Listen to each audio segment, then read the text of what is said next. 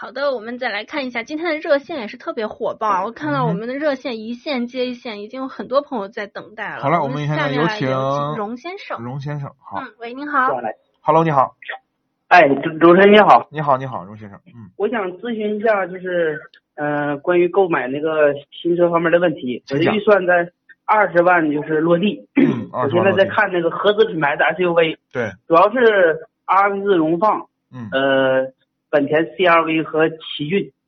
然后我的侧重点呢是就是家用、舒适、省油，然后那个后期呃小毛病少一些，维修费用低一些。嗯我我该怎么对比这三款车呢？对你肯定是选荣放啊啊，肯定是选荣放，CRV 呢最近那个刹车在召回，这个你知道吗？啊，这个我对听说了，一暂一时点五 T 的。对，暂时现在我们不推荐。第二呢，这个你说的这个奇骏的这个 CVT 变速箱故障率太高了，不推荐。啊，对，啊这但个是奇骏的这个 CVT 变速箱比丰田的变速箱头这个 故障率高多了，不故推障率荐。高是吧？是的啊嗯但我现在发现一个奇怪的现象，为什么这个从销量上看，它俩要都要比荣放销量要高？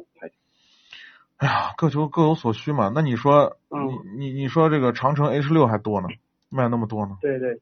这但我也挺信赖这个丰田就这个品牌。就是说到这嗯个观点啊，我一定一致一一定给大家做一个就是怎么说呢，一个比方 吧啊。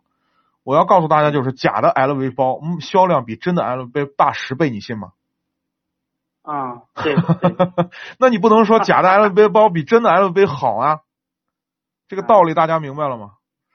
对吧？嗯明白了啊，一定是这样的，嗯，那主持人，你说我要是看荣放的话，我选哪个配置呢？看中低哪个配置性价比比较高？是中低配还是哪个配置？性价如果单纯只讲性价比的话，当然是最低配置的性价比最高，因为动力总成、底盘什么都一样，就是无非那些电子装备嘛，真皮座椅嘛，它啊、它荣放这个车二那个保值率怎么样？保值率到很时高候，卖的时候很高，很高是吧？很高，嗯，啊，对，这段行级别里头都是畅销车型，你不用担心，你只别买那些怪癖生僻的颜色就行。